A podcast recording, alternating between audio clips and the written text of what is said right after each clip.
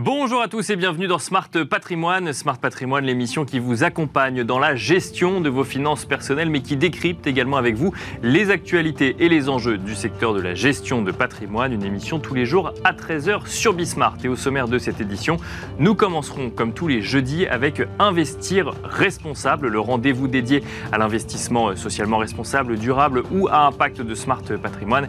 Et en l'occurrence, en matière d'enjeux de la gestion de patrimoine, nous évoquerons notamment la directive MIFID 2 qui imposera à l'ensemble des acteurs de l'accompagnement en investissement financier de récolter les préférences ESG des épargnants. Nous nous demanderons dans un instant comment l'écosystème financier s'adapte et c'est une question que nous poserons à Jean-Baptiste Morel, responsable de la recherche ESG chez Arkea Investment Services. Nous enchaînerons ensuite avec Enjeu patrimoine, un enjeu patrimoine consacré à l'investissement Pinel, au dispositif Pinel en investissement immobilier puisque celui-ci a bien failli s'éteindre un petit peu plus tôt que prévu. C'était en tout cas en ce sens qu'un amendement avait été déposé euh, lors du projet de loi de finances, lors des discussions pour le projet de loi de finances 2023. Nous recevrons dans un instant Arnaud Groussac, fondateur et président de Patrimoine Store pour évoquer les critiques en lien avec le dispositif Pinel. Bienvenue à vous tous qui nous rejoignez. Smart Patrimoine, c'est parti.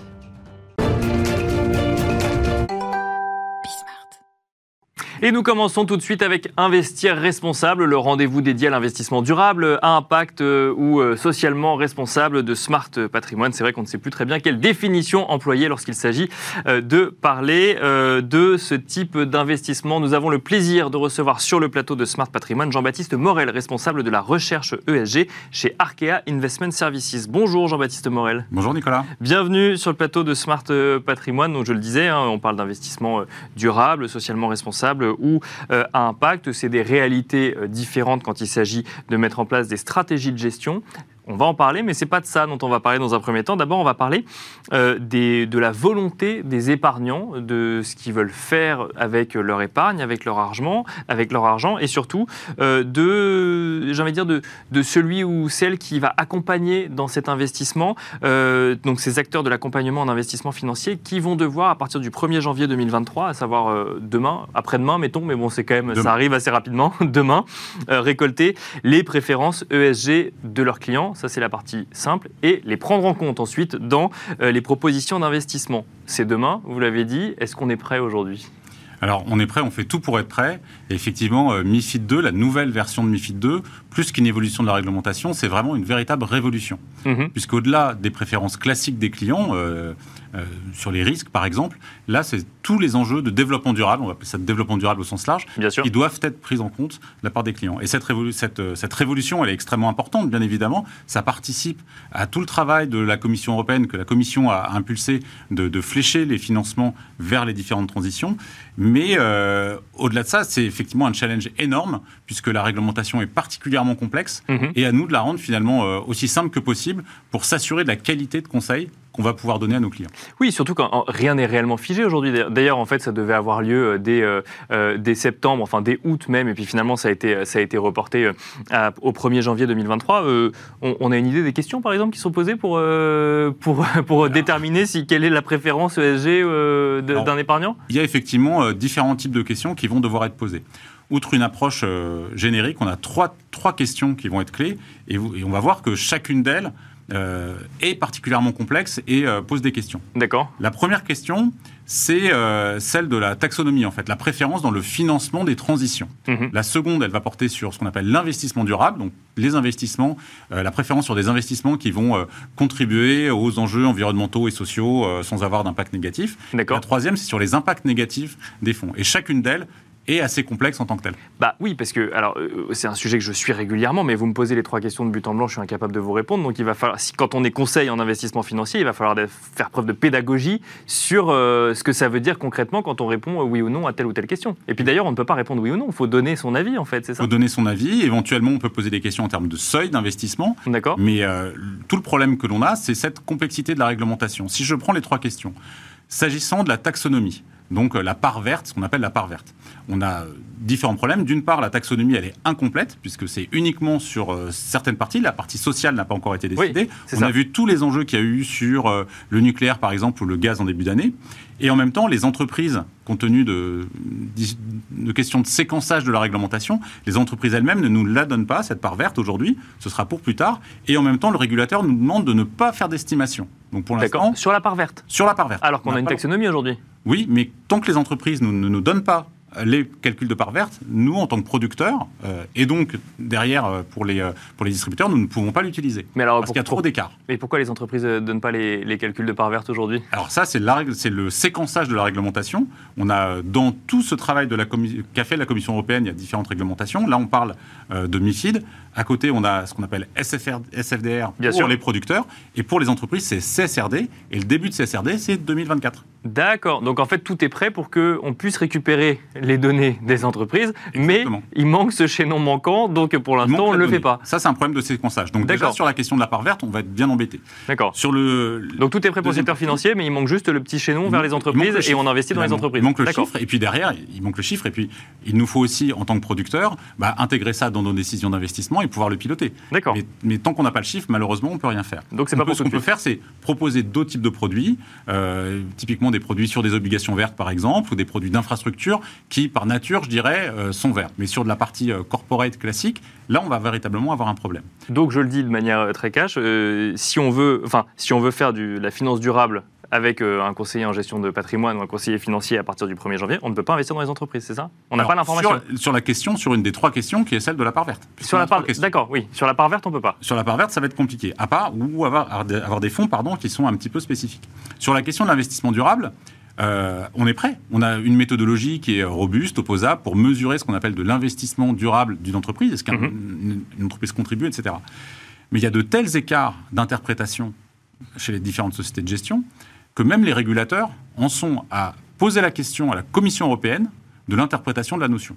Parce qu'il n'y a, pas, a, pas de référentiel commun, c'est ça une, définition, une grande définition, donc c'est ce que essayé de résumer euh, très rapidement. Hein, les entreprises qui contribuent à des enjeux environnementaux ou sociaux sans avoir d'impact négatif, et d'ailleurs en ayant une bonne gouvernance par ailleurs. Mais sorti de cette définition, on n'a pas de, on n'a pas de, d'éléments précis. Donc et chaque ça, société a, a, proposé ou a mis en place euh, une, euh, une méthodologie. Et euh, nous concernant, on a mis en place une méthodologie qui nous semble donc propre à chaque organisme financier.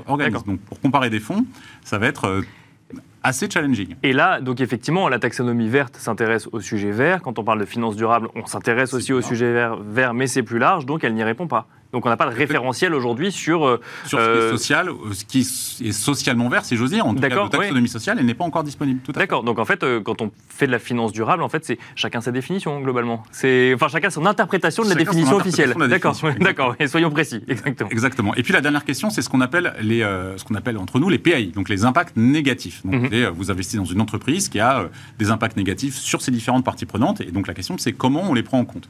Alors quand on fait une notation ESG, donc ce sont toutes les notations qui sont intégrées dans nos processus d'analyse et derrière dans nos processus de gestion. Effectivement, on prend en compte euh, ces différents euh, PAI, ces différents impacts euh, négatifs importants. Bien sûr, Néanmoins, ce que nous demande la réglementation, c'est de mesurer 14 indicateurs obligatoires plus deux optionnels.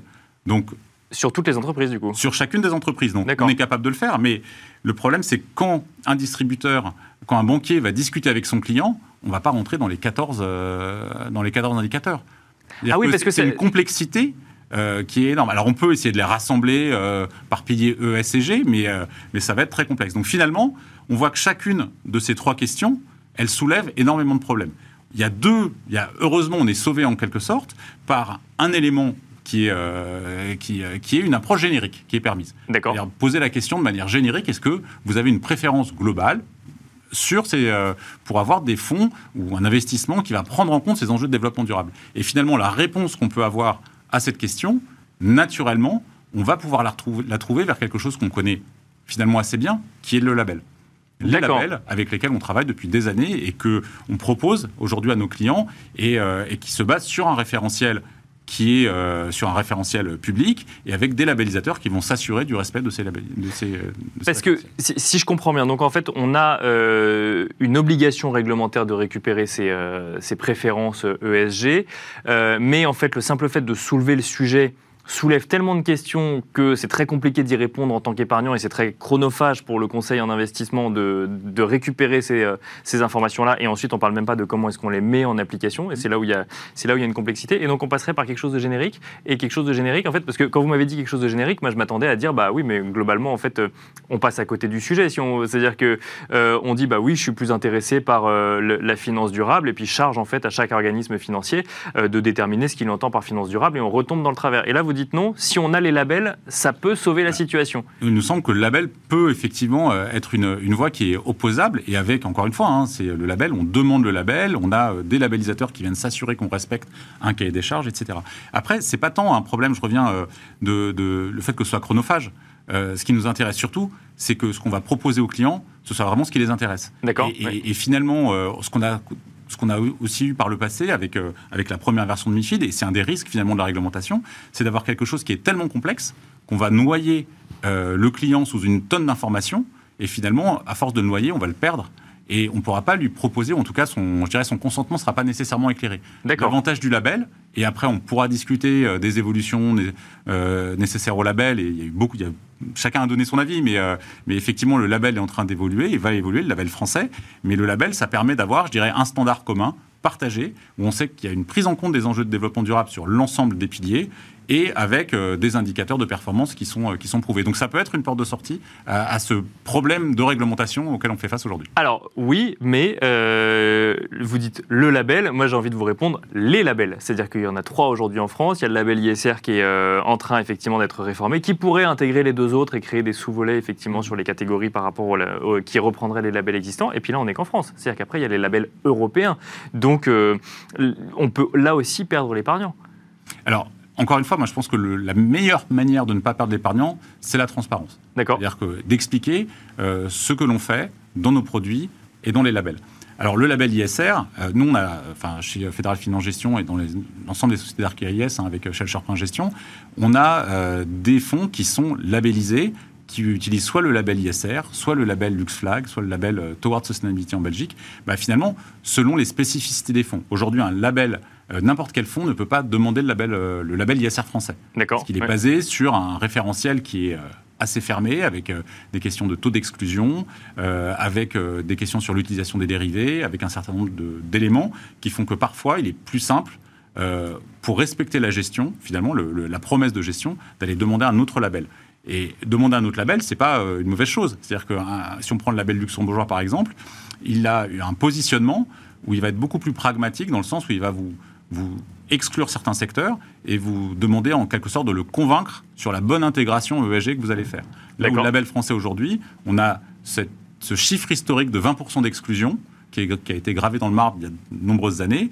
Euh, et qui finalement s'applique pas nécessairement à toutes les gestions. Et dans les, je dirais dans les réflexions du label, le, là où il faut faire attention, c'est que il est compliqué d'avoir un label qui soit en même temps très généraliste et qui en même temps mette euh, l'accent sur, le, sur les enjeux environnementaux. Mhm. Avoir un label qui soient euh, en même temps euh, très généralistes, mais qui veulent faire du thématique, etc. etc. Donc c'est euh, un peu toute la question de l'évolution du label mais ça, c'est en train d'être. Euh, mais alors, qu'est-ce qu'il faudrait selon vous? Alors là, c'est pas forcément euh, en lien avec euh, les évolutions sur le label ISR, mais est-ce qu'il faudrait plusieurs labels au risque de reperdre l'épargnant? Je repose un peu ma question. Ou est-ce qu'il faut un label qui certifie que globalement, que ce soit sur le E, sur le S ou sur le G, au niveau européen, vous rentrez dans les normes et donc on perd toutes les spécificités liées à chacune des, à chacun des questionnements? Qu'est-ce qui faciliterait du coup le consentement éclairé de, de l'épargnant? À mon sens, il faudrait un label qui permette euh, de maintenir de l'innovation euh, dans ce qu'on peut faire en termes de gestion. D'accord. Je reviens sur le label luxembourgeois, c'est pas pour, euh, enfin voilà, c'est pas pour nécessairement le mettre en avant, mais avoir un label dans lequel on puisse arriver avec une sorte de thèse en quelque sorte d'investissement durable et pouvoir expliquer que oui, on, on, le met véritablement en action et il y aura un impact positif à mon sens, c'est une bonne chose. Donc sortir de cette notion de 20%. Et il y a aussi la question de l'accompagnement. Aujourd'hui, euh, on n'a pas de labels qui vont pouvoir euh, euh, permettre typiquement un accompagnement des entreprises qui sont en voie d'amélioration. mais ça, il faudrait qu'on puisse, je dirais, l'expliquer, donc avoir un label qui soit finalement plus pragmatique et qui, d'une certaine manière, fasse aussi plus confiance aux sociétés de gestion. Il y a me semble-t-il, à travers la manière dont est fait le label aujourd'hui en France, le souhait de sécuriser le label pour ne pas faire de greenwashing.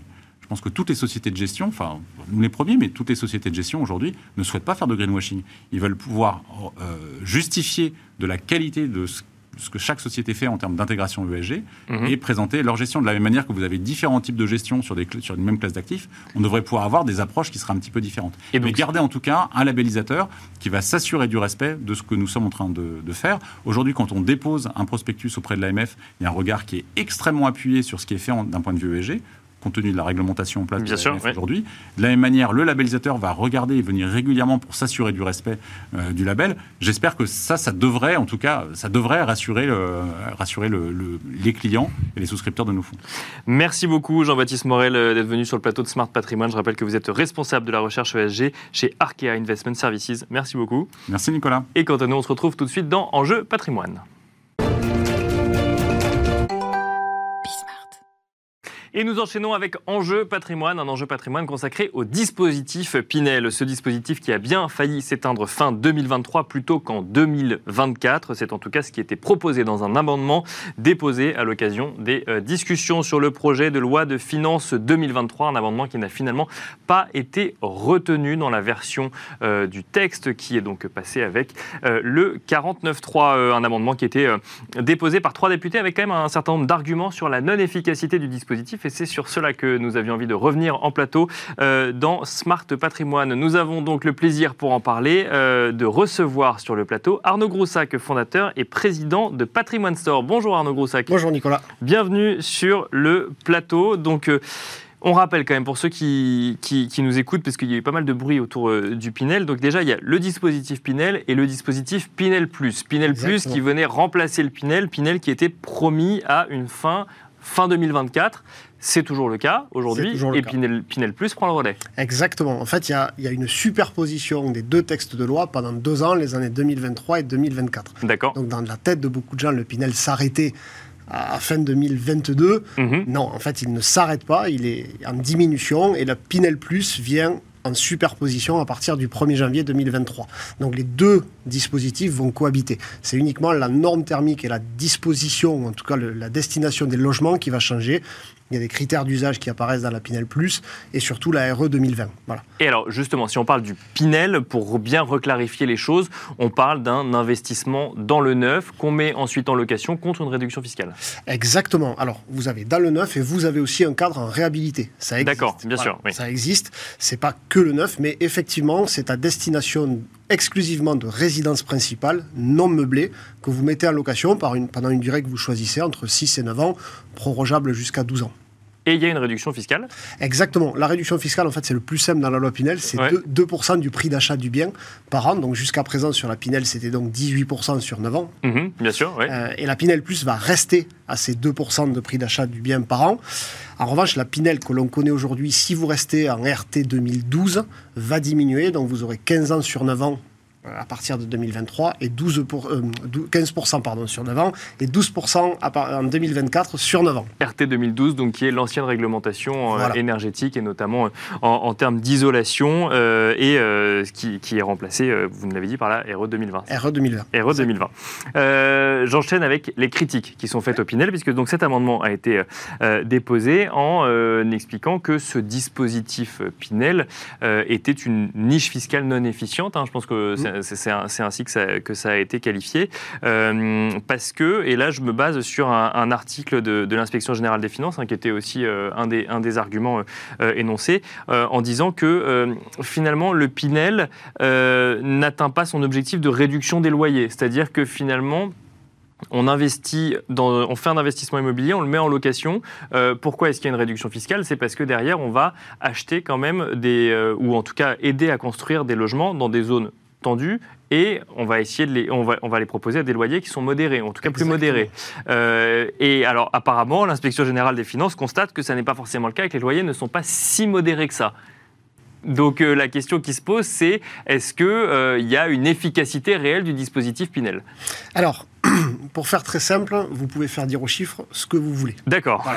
Donc, on va leur faire dire autre chose aujourd'hui. aujourd'hui, non, non, non, pas du tout. Mais aujourd'hui, on a plutôt un gouvernement qui est dans la suppression des niches fiscales. Donc effectivement, on peut évoquer la Pinel sous tous les angles, mais derrière, c'est la réduction des niches fiscales qui coûte cher. Maintenant, par rapport à l'efficacité de la Pinel, il y a deux niveaux. On peut voir euh, d'un côté le niveau de revenus que ça crée pour l'État et les collectivités, mhm. euh, et on va voir aussi les avantages que ça peut avoir. Alors effectivement, c'est décrié. Pourquoi? Parce que souvent, vous avez euh, l'aspect de ça coûte plus cher, donc effectivement, le gain fiscal ne fait que subventionner des promoteurs, etc.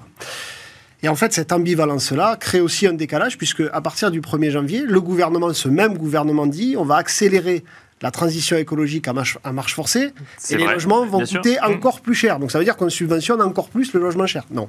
Donc voilà, il faut, il faut rester très pragmatique par rapport à ça.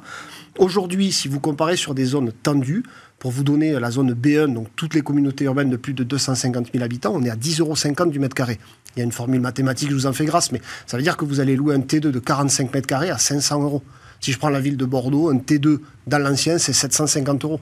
Et aujourd'hui, si vous prenez les plafonds de loyer dans l'ancien que vient d'instaurer la ville de Bordeaux, de manière très démagogique. Après, Bordeaux a connu un boom euh, en termes de, valorisation. On euh. peut prendre Nantes, on peut prendre Rennes, on peut prendre Toulouse, c'est valable sur toutes les villes. Aujourd'hui, vous avez très peu très très peu de villes de la zone B1, puisque la zone A, on n'en parle même pas, ça a une efficacité redoutable, la première couronne parisienne. Bien sûr. Donc il n'y a pas de sujet sur la zone A qui représente un vrai plafonnement de loyer. En revanche, si vous prenez les zones B1, vous avez très peu de villes où le, le loyer marché, finalement, est inférieur au plafond Pinel. Ce sont des villes qui sont à la limite de l'éligibilité Pinel. Mais sur les grosses villes, sur les grosses métropoles, le plafond Pinel agit. Et aujourd'hui, en cette période de crise, il a un double avantage pour le locataire, c'est d'avoir un plafonnement de loyer, mais surtout les dernières normes énergétiques. Donc le locataire, lui, il est gagnant deux fois. Par rapport à un logement dans l'ancien, il va, loger, il va louer à 500 au lieu de 750 à peu près ou 650 même si vous voulez, mais il consomme beaucoup moins puisqu'il a un logement en RT. Parce que l'argument, selon vous, c'est de dire, euh, comme on est aux dernières normes énergétiques, globalement, on consomme moins de gaz, euh, moins d'électricité, on chauffe moins. Euh. Exactement. Alors, pour donner des repères à, nos auditeurs, à l'époque de la BBC, de la norme BBC, la déperdition d'un logement, c'était à peu près 2 mètres carrés. Mhm. Comme si vous lisiez 2 mètres carrés de fenêtre ouverte. La RT 2012, c'est une pièce de 2 euros. D'accord. En évolution, d'isolation, thermique, phonique, etc. Et donc la RE 2020 va beaucoup plus vers un logement passif. Voilà.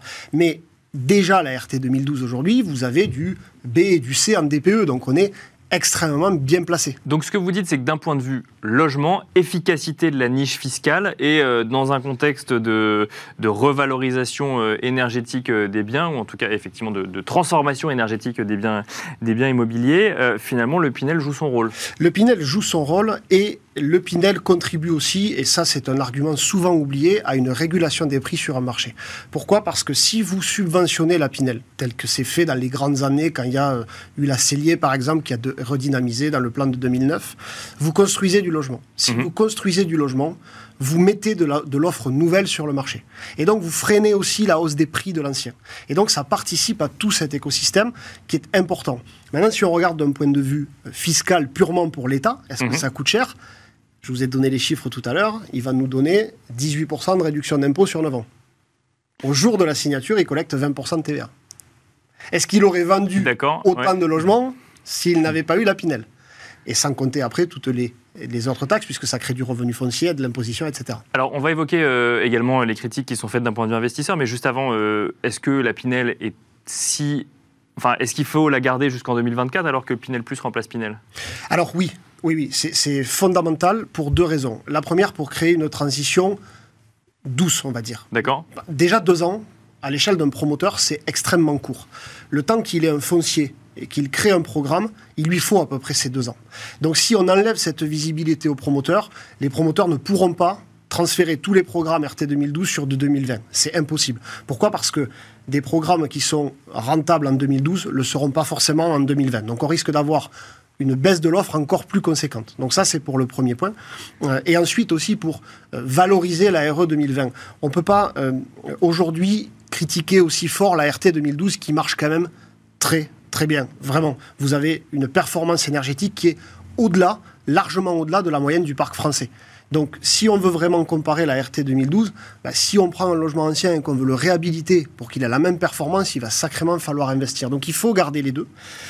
Après, ce qu'il serait bien de faire, c'est valoriser un peu plus la RE 2020. Si on considère qu'effectivement c'est l'avenir, bah, il faut peut-être augmenter un petit peu les plafonds de loyer, il faut peut-être abonder un petit peu pour permettre aux gens d'acheter parce que sinon il va et de choisir le Pinel Plus et donc euh, l'aéro 2020 parce que clairement dans les chiffres juste pour euh, en 2023 la RT 2012 donc l'ancienne Pinel 15% de réduction d'impôt il y a de très fortes chances qu'elle soit plus rentable qu'une Pinel Plus avec 18% de réduction d'impôt parce qu'elle va, va, coûter à peu près 10 12 parce qu'il y aura moins de travaux de rénovation énergétique et sera toujours efficient et, euh, et puis surtout elle va coûter moins à la production chez les promoteurs.